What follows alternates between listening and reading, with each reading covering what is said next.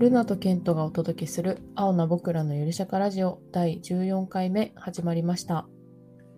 この番組は Z 世代の2人が政治、福祉、時事ネタなどなど社会について広くゆるっと語るゆるゆる社会派バラエティです。代表なしの雑談形式でお届けしております。はい、始まりました。14 14回目。はい、はい。ちょっとなかなかあうんれだね。ちょっと今日のテーマもロシア・ウクライナ情勢、うんパート3ということで、いろいろちょっとあの時系列的にうんあのかいつまんで、あの、なんていうのかな、状況を整理そうだねしていく。ううんん、状況どうなってるんだっけっていう話ができれば。まあでもちょっとこうまだ先は見えないような状況ではあるよね。侵攻開始してからもう、どう ?20、20日、30日ぐらい経つんか？1ヶ月はまだ経たないいけど、まあでも、もう、うーん、20日とか、そんなもんまあ経つよね。う。。うんなかなか、うん。こう、ニュースとか見てても、すごい胸が痛むようなさ本当だよね。なんかうん民間人の犠牲とかも結構多くなってきてるような印象が。そうなんだようねん。なんか、産婦人科うとん。か、あの、その病院が攻撃されたみたいなのもうん、ニュースであって、で見た見た。ね、うんなんかそれで地下にさ、その、すっごいちっちゃい、こう、なんかで車、タオルとかにくるまった何かが置いてあって、それがもう、うんう生まれたばっかりの赤ちゃんで、うん。それをなんかこう、病院の人が、こう、よ夜になるたびにこの光景が、あの、頭に浮かんですごい、胸が痛くなるみたいなことを言っててさ、生まれたばっかりの赤ちゃんまでそうやって戦争に巻き込まれて亡くなってるんだと思ってさ、うんそうだよね。たった一国の身身勝手なというかさ、侵略によって、今まで平和だったのが急にこう変わるわけだもんね。そうだね。なんか心の整理とかも追いつかないだろうし、うん、それこそ、なんか、あの、メンタル的なうん、あのトラウマとかにもうんうんつながっちゃいそうだよね。だから、例えばじゃあ戦争終わりましたって言っても、その後のなんか心のケアとか、そういったところもすごいなんか問題が残りそうな気もしてて。そうだね。うん PT PTSD だっけ？うん。はい。そうだね。ちょっとなのでまあそうだね。えっ、と、まあ侵攻開始してから数十日が経つということで、まあ最初の頃は結構情報も錯綜したりとかしてたんだけど、うん、今日ぐらいはこう、まあ、ちょっとこう話整理しながらなんかお互い、まあ、思うところとか、うん。あの今こうなってるよねっていうところが話せればと思うので、えーではまず、まあ、そもそも、まあ、なんでこうロシアとウクライナのこう戦争がまあ起きてるんだっけっていうその戦争の原因のところを、うん、えー話せればなと思います。そうですね。うん。ちょっと何個か、2個前ぐらいのうんうん。パート2の時かな、パート1の時かな？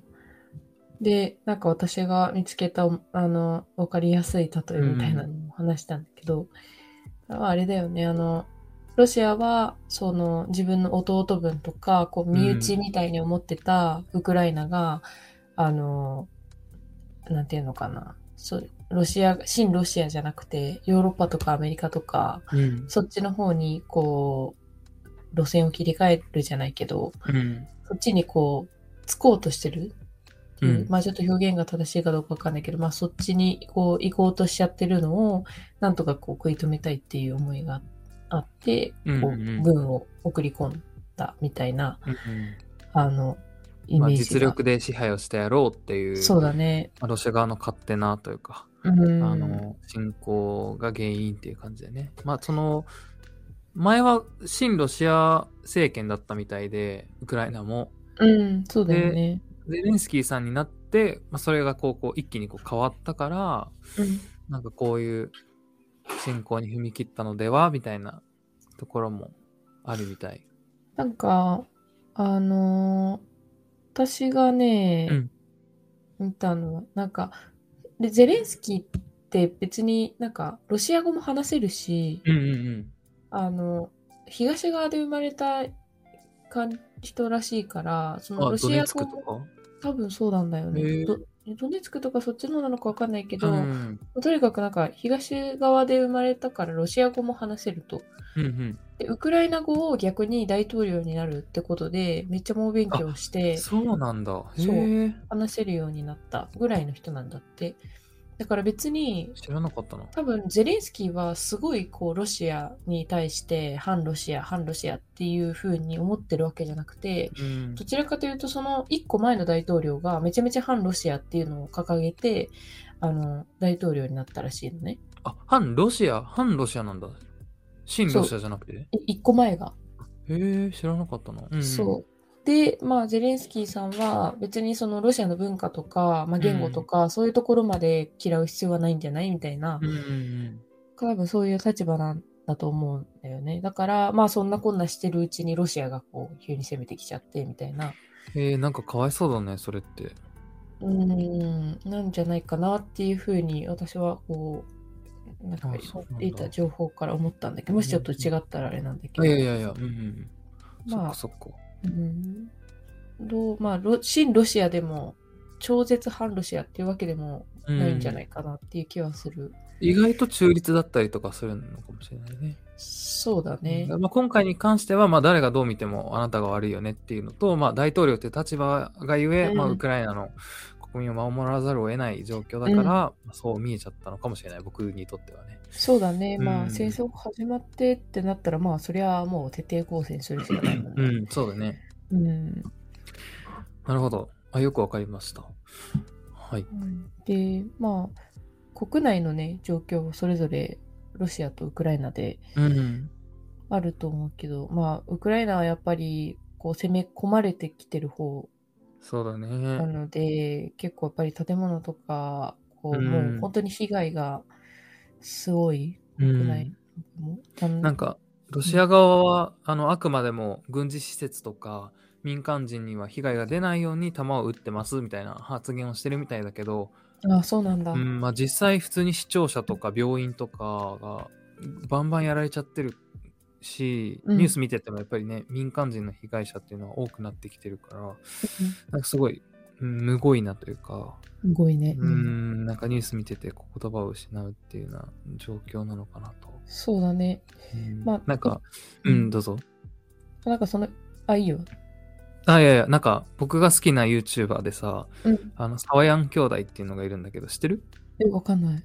ウクライナ人、ウクライナ生まれで、日本で今ゲーム実況してる YouTuber なんだけど、うん。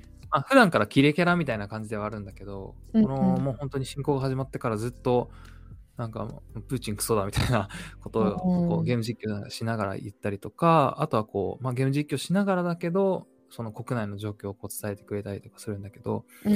やっぱりそのサワーの言葉とかも聞いてても、あやっぱり、あの、まあ、ニュースがこう、よく変更報道じゃないけどさ、あの、間違ったことを伝ってるとか言うけど、まあうんリアルな話を多分彼は伝えてくれてるから、実際にやっぱり民間人の被害が起きてんだなっていうのも、そういうところからも知れるので、うん、そうだね。うん。そう、それがちょっと今話したかった。なんか、まあ一方で、うん。あの、ロシアはさ、別に、こう、軍が、ロシア、あの、ウクライナ軍が攻めてくるとか、そういう被害はないものの、経済的な制裁がそうですね。ね、あの、うんヨーロッパとかアメリカとか、あの、まあ、いろんな国からこう、すごい締め付けがうんうん。ある状況だから、やっぱりこう、カードが使えなくなるとか、うんうんうん。ユニクロとかマクドナルドとかそういうこう、なんていうのかな、生活の、外資系ね。うん、外資の生活のこうインフラにもなるようなうん。ところが、まあロシアとかではこう営業停止するみたいなうん状況になってるから、まあそれなりにこう国民にちょっとこう不便さをもたらしてるっていう部分はあるのかなってういうん感じだよね。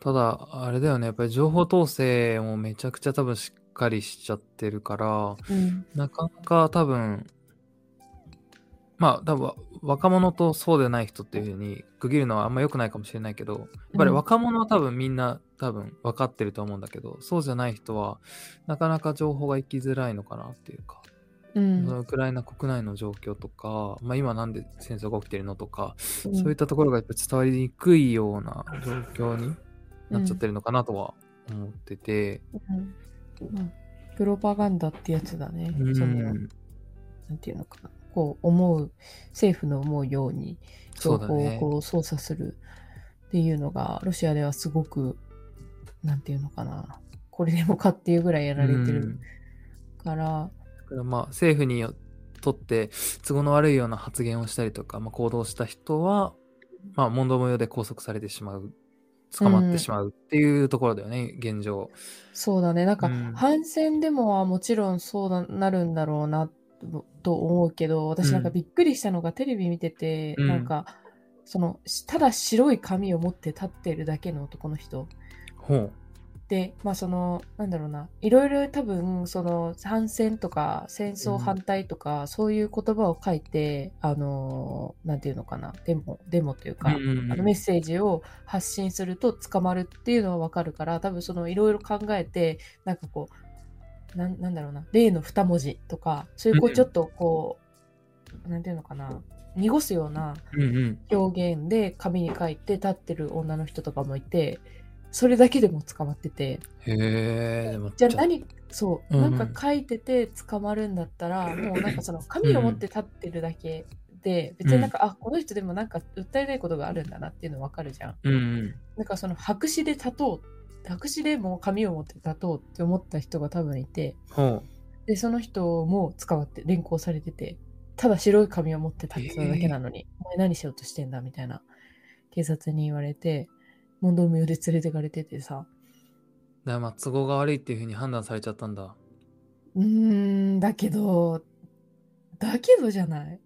わかるよ。なんかその、うん。この人が何かい意思を持ってこんなことをやってるんだろうなっていうのは、傍から見ればわかるけど、でも、その、何？実際にやってることって別に、ただ白い紙あそうだよね。何も悪いことじゃい。ないね。うん何も。表現でもないしね。うん。まあなんか、すごいなと思った、うんそれ見て。そんなひ、まあなんかすごい勇敢だよね。勇敢というか。うーん。勇敢だし、まあでもそうだね。まあそのなんか、掲げるっていうところでいくと、なんか僕も衝撃を受けたというか、なんか SNS で回ってきたのかなあの、ロシアの国内、なんかニュース番組みたいな感じなんだけど、うん。まあまあこうやって普通にアナウンサーの人がさ、こう、ニュースを伝えてるじゃん。その後ろで、あの、でっかい紙にね、うんあの、ノーウォーって書いて、で、その下にまあロシア語かウクライナ語かでこう、多分その反戦を訴えるようなメッセージを書いて、うんうんあの、アナウンサーしてる人の後ろで叫ぶっていうのをやってる人がいて、女性なんだけど、うん。すごいなと思った、僕は。ね、知ってる私も。それ、しかも生放送なんだよね。うん、そうそうそ生放送でもう絶対国民が見るような、うんしかもそれってロシア国営放送だっけな？う。うんうんうん、そう国営の放。送だから、多分結構いろんな人が見てるうん、番組だと思うんだよね。しかも顔出てたしね。あ、そうそうそうそうそう。そう。本当に勇気あるなと思った、僕は。勇気ある。すっいや、だから、今後どうなっちゃうのかなっていうのが心配にはなるけど、うんなんかもう多分家族とか、うん、なんだろうね、その自分の親族とか、そういう人にまでもしかしたらさ、警察とか、その、まあ、親プーチン派の人からさ、うん。なんかこう、攻撃される可能性もあると思うんだけど、うん。そういうのも投げ打ってでも、なんか、そういうこうアクションを起こした。しかもその人、ロシア国営放送の職員らしいからね、うん。うん、プロパガンダに加担むしろしてるような、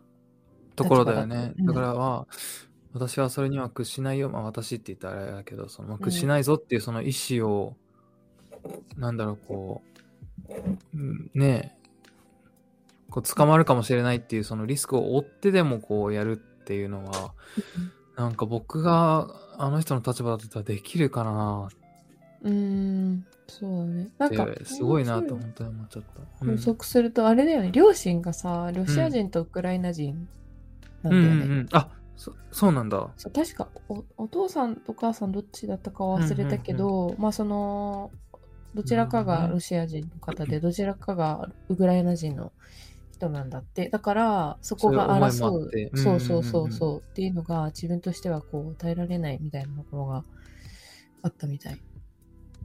まあそりゃそうだよね。だって、国営メディアでずっと正しいっていうか、まあねじ曲げられたような情報をずっと発信してきた側なわけじゃん。うん仕事としてはそれをやらなきゃいけない。でも自分はそれを発信したくなくて、むしろ反戦を訴えたいっていう、そのもどかしさっていうのは凄まじかったんだろうな。そうだね、うん。想像するとすごいいや、本当脱帽です。うん本当にあの人には。うん。そうそうだね。なんかな。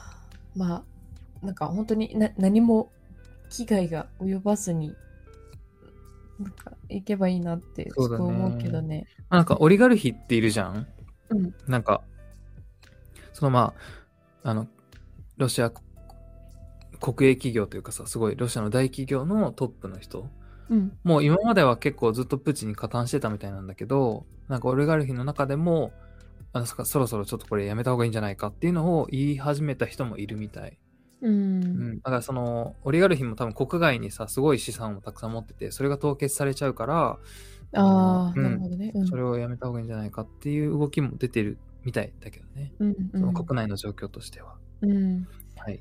だからまあ、ロシアの中で行くと、結構、なんだろうね。うん。戦争をやめてほしいって思ってる人が、まあ、徐々に増えつつあったりするのかな？まあ、その辺も含めて、こうちょっと影響は少しずつ多分ロシアの国内でも出始めてると思うし、アノニマスとかも、あのーニュースうん、ハッキングして違う映像流してたしね。うん、うん。そう。なんかそういうので、こうちょっとずつ違和感を覚え始めてる国民の人たちも、もしかしたらいるのかもしれないね。うん。はい。では、まあ、この、今は戦争という状況になってしまってるけど、じゃあその停戦、まあ、戦争を終わらせるというか、まあ、終わらせるまでは至らなくても、まずはこう、まあ、ちょっと一旦ストップしようっていう、その停戦協定とかうん、うん、がもうすでに何回か行われてるみたいなんだけど、うん、果たしてその停戦協定とか、まあ、またこう停戦するような術はあるのかどうかとか、なんかそういう辺のちょっとこう、今後の話をできればなと思うのですが、うん、うん。停戦協定はもう4回ぐらいやってんだよね。うん、結構やってるね。3回、4回、そんなもんかな。ただまあ、おなんて言うんだろう、お互い譲らずっていう感じで、うんな。かなか話がまとまらないっていう状況なのかな。うん。なんか、えっとね、ほんと、何時間、昨日、今日出てきた情報だと、まあ、ウクライナ側は、その、まあ、近日中に停戦に至るみたいな確信を持ってます。みみたいな話をしてるらしくて、こう、15項目のこの合意案っていうのが、うん。あの、ロシアとウクライナの間で取り交わされようとしてるらしいんだけど、うんうん。なんかそこの中身もこう一部出てきてはいいて、うん。いて、で、まあちょっと、あの、まあ日本のメディア側から見ると、ちょっとここれ明らかにロシア寄りなんじゃないっていうような内容うんが、ちょっと結構、あの、まあ、あの、それぞれあると思うよ。ロシア軍が撤退しますっていう、まあ、条件だったら、まあ、それはウクライナ側にとって有利だし、うんうんとかっていうのはあると思うんだけど、まあ、ちょっと全体的に15項目を見たときに、ちょっとロシア有利なんじゃないっていうような見え方があるみたいだね。なるほどね。うん。なんか一時先週の半ばぐらいかな、今週だったかな、あの、なんかその停戦協定にちょっとこう光が見えたみたいなニュースも入ってきてて、うん、うん。なんか、あの、いい方向に向かいそうだみたいなニュースを見たんだけど、うん、なんかそのニュースによると停戦できるのは5月ぐらいになりそうみたいな。おえー、なんで？なんかそのかかうん。っていうのを見て、なんか停戦の、だから光が見えたって言って、ラッキーみたいな感じになったんだけど、さ実際その YouTuber のサーもすごいラッキーみたいな話してたんだけど、うん。ただまあ、その停戦できるのが5月ぐらいをめどっていう感じで、ままだ長えなっていう。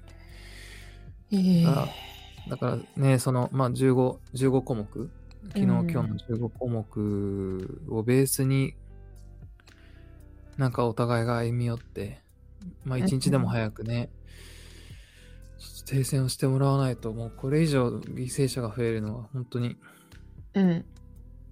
まあ、まず第一にロシア軍の撤退っていうのはあるよね。まあ間違いはないわな。うんうんで、実際それも多分項目の中には、多分っていうか、まあ入ってるみたいで、うんで、まあ、じゃあその上でウクライナ側は、あの、どうするかっていうのを多分ロシアと詰めていく、細かくはそういう感じになってくるんだろうなって思うけど、まあ今出てる情報でいくとね、やっぱりこう、ウクライナの NATO 加盟断念とか、うんうんうんうんうんあとは、うん。まあそこは譲らないだろうな。そうだね。まあ、ただ一方で、ウクライナ軍は維持していいよとうか、んうんうんうんうん。その、おなんで、あの、アメリカとかヨーロッパとかのその安全保障っっていう、まあそういうのを結んでいいよっていうのを引き換えに、まあ他の軍とか基地とか、そういうのは国内に置いちゃダメだよとか、なるほどね。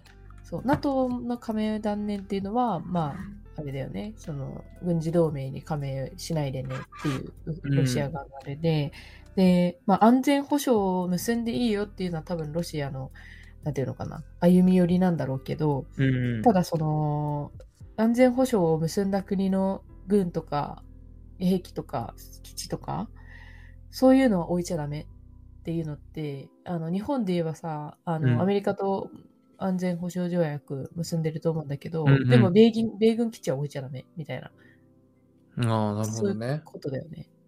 ってなったらなんか、ちゃんとそれって機能するの実質っていうところが、あの、専門の人から見ると、ちょっとロシア、それ、ひどいんじゃない？みたいな。うんうんうん。まあ、ロロシアにこう、アドバンテージがありすぎるんじゃないかっていうところですね。そうそうそうそうそう。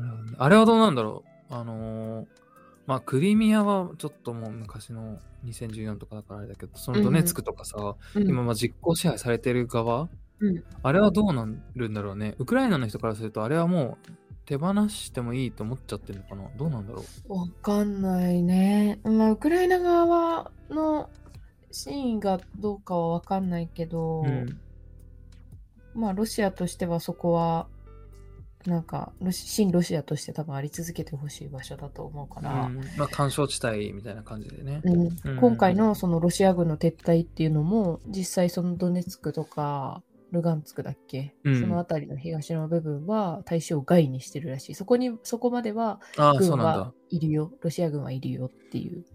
マリウポリとかはどうなんだろうあの、港の都市その辺は多分撤退するんじゃないかな。うん、なるほどね。これまでも多分さ、そのドネツク、ルガンツクとかその辺はロシア軍もいたんだよね。きっとこの戦争になる前も。ああ、そうなんだ。内戦的な。感じで。で、そっからさらに、あ、いないかな。でもなんかそこの新ロシア地域からどんどんこう進んで侵攻しちゃってるじゃん。うんだからそこからは撤退するよっていうのがロシアの言い分らしい。うん。うん、うん、うん、うんうん。だからマリウポリとか、その辺からは撤退するっていうような話なんだと思うよ。なるほどね。それでロシアが答えてくれるのかな？ななんかプーチンの気持ちとするとさ、うん戦争をしつかけたからには国民に何かこう成果を持ってこないといけないって思うと思うんだけど、うん。なんかそれをこう停戦協定で多分話さざるを得ないのかなと思うと、それだけで足りるのかなって。だからもっとこう、ロシアに有利なさ、条件をこう、ふっかけられるんじゃないかうん。って思っちゃうんだよね。だから多分その停戦がその5月とか、目処が立っちゃったのかなっていうか。うんうん。まあそう、えープあーチンさん、ちょっと妥協してほしいな。なんかまあね、そう、私の、まあ本当に個人の何も専門的には知らないけど、感覚から言えば、そりゃ責められてる方が、こう、立場的には弱くなっちゃうよねっていうところがあるから、まあまあ、もう攻撃はしないから、これ飲んでって言われたら、その大統領の立場からすればさ、なんかやっぱり一番心苦しいのって、国民が死んじゃうことだよね。そうそうそう。うん。だから、すごい、こう、停戦は、うん、大事な、その、まあ判断だと思うんだけどね、うん大統領の。うん。いや、なんか心苦しいだろうね。まあいや、そうだよねでも、みたいなところもありながら。まあ、目目先のね、あれでいけば、ロシア軍が撤退してくれるんだったらっていうところは、あの、感情的にはあると思うけど、じゃあその後の今後のことも考えないといけないとか、うん。そういうしがらみがあると、もうちょっとロシアじゃない、ウクライナの人たち頑張ってくれって思いながら、うん交渉を今続けてるところなんだろうなって。いやー、民を反映ささせつつ、国外のトップとこう戦うってめちゃくちゃ大変な仕事だよな。うーん。本当にすすごいと思う。うん。今この状況でありながらね、いろいろ。アメリカのなんか議会とかにもゼレンスキーさんオンラインで講演とかしてたもんね。ね。そっか。まあ、それでどう停戦していくかっていうところうんかな、停戦協定の中で。なんか、こうしたらいいのにとかみたいなのってある？ケントの目から見てさ、多分何でもいいんだけど。まあなんだろう、こう、結局やっぱりロシアとウクライナ間の問題になっちゃうのかなっていうところはあって、まあ諸外国ができることとしてはやっぱりなんか、うん、経済制裁にとどまるのかなというか、うん。それ以上行っちゃうとそれこそ、ロシア対他の国の戦争にどんどん火とね、火火が飛んでしまう気がするので、うん。うーん、どうなんだろうよな。結局さ、あれだもんね、もうなんか、プーチンの頭に銃を突きつけて、早く今こう停戦しないと、お前撃つよっていう、まあなんかそこまで多分いいかないと、これは比いやうんだけど、例えばだけどね、比比喩だけど、あくまで。うん、いや、わかるわかる。そう、そこまでいかないと、多分、なんだろうな、無条件でロシア軍撤退するとか、そういうところまではきっといかないよね。いや、わかるよ。だからなんか、一番綺麗なのは多分、ロシア国民がクーデターを起こしてもらうことが多分一番綺麗な気がしてて、多分その、外国のロシア国民じゃない人がその銃を突きつけちゃうと、多分ロシア国民からの反感を買うと思うんだよね。うんうんうん。なんか、多分そ少なからずロシア経済を立て直した立役者でも、役者でもあるから、プーチンは。うんそこに多分、何かしらのこう感謝とか情を抱いてる人はい多くいて、うんうん。なので多分国民から、国内の国民から何かクーデターか何かその銃を突きつけるような状況にしていただくのが一番うん。早いのかな。ってなるとやっぱりその国営メディアのそのあの、ね、でかい紙を掲げた人の意味とか、あのアノニマスがやってるこう、まあ、ハッキングをして、ニュースに違う映像を流すとかっていう意味がなんか分かってくるような気もしするけどね。うんやっぱり。そうだね。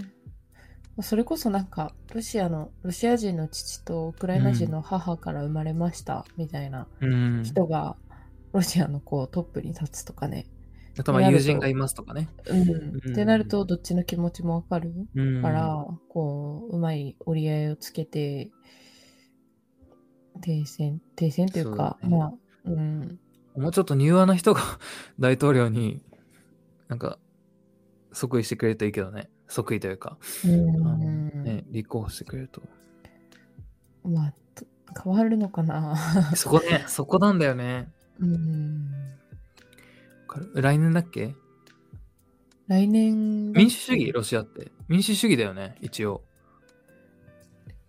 ロシアは、まあ、一応民意で大統領を選んでるうん。と言われてはいるけど、実際それが機能してるのかどうかはちょっと多分グレーなんだと思うよ。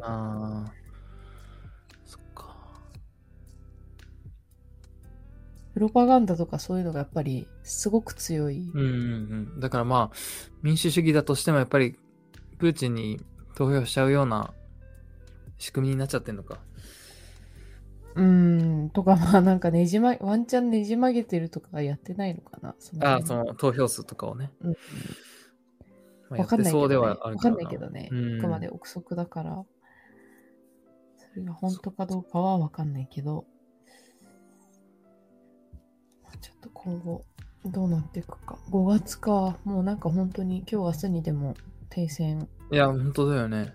してほしいなって思うけど、まあだから本当に、一日でも早く好転すること、自体が好転することを、もう祈るばかり、祈ることしかできないのがすごくもどかしいんだけど。そうだね。ちょっと最近うん私も何ができるかなってすごい考えてるんだけど、うんあの、なんかね、テレビでウクライナ人の、うん。えっ、と、難民受け入れ支援みたいな、うんうんうん。あの、なんていうのかな、団団体なのかな、まあそういうのを立ち上げたみたいな、まあ私と同い年の男の人がいて、へえ。そうなんか、そういうことを我々と同じ世代で、あの実行に移してる人を見てさ、なんかすごい。こうな何やってんだろう自分ってちょっと思っちゃった部分もあったりして、何かできることはないかなって最近ちょっと仕事の合間とかよく考えてるんだけどさ。まあそういう人のこう活動をこう見ながら、例えばシェアするとかでも全然いいと思うし、うん。簡単なことで言うとね。そうだね。うんできることから、あの、なんかちょっとアクションを起こしていきたいなと思って。うんうんうんうんなんかボラボランティアとかあるのかなまあなんか数としてはまだまだ少ないんだよね。移民で入ってきてる方々。そうだねうん十数、数十人ぐらいだよね、確か。うん。日本に来るのはなかなか少ないよね、きっとうね。ん。ハードルも高いみたいね。なかなか。うんうんうん。そうね。うん、そそういうのをこう考えながら、情報、状況もこう注視していうんうんきたいなとそうですね。うんうん思います。はい。じゃあ引き続き、またやるかな、このテーマは。うん、なんかまあ、やりたくないけどね。まあ本当だよね。うんそうなんだよね。うん。本当は。いい加減早く。そうね、うん戦争は特にそうだわな。人が死んじゃうしな。うん。なんかいいところに早く落ち着いてほしいなって思いながらいまこれがす。次放送するときには、ようやく停戦できたねみたいな話ができるといいかなと。うんはい。そうだね。はい。ということで、はい、えー今回は、えーロシア・ウクライナ情勢パート3をテーマに、えーお話をしてきました。最後まで聞いてくれてありがとうございました。また、えー次回の配信も、えー聞いていただけるとありがたいです。はい。それでは、えーまた、また来週。うんまた来週。はい。はい。バイバイバイ。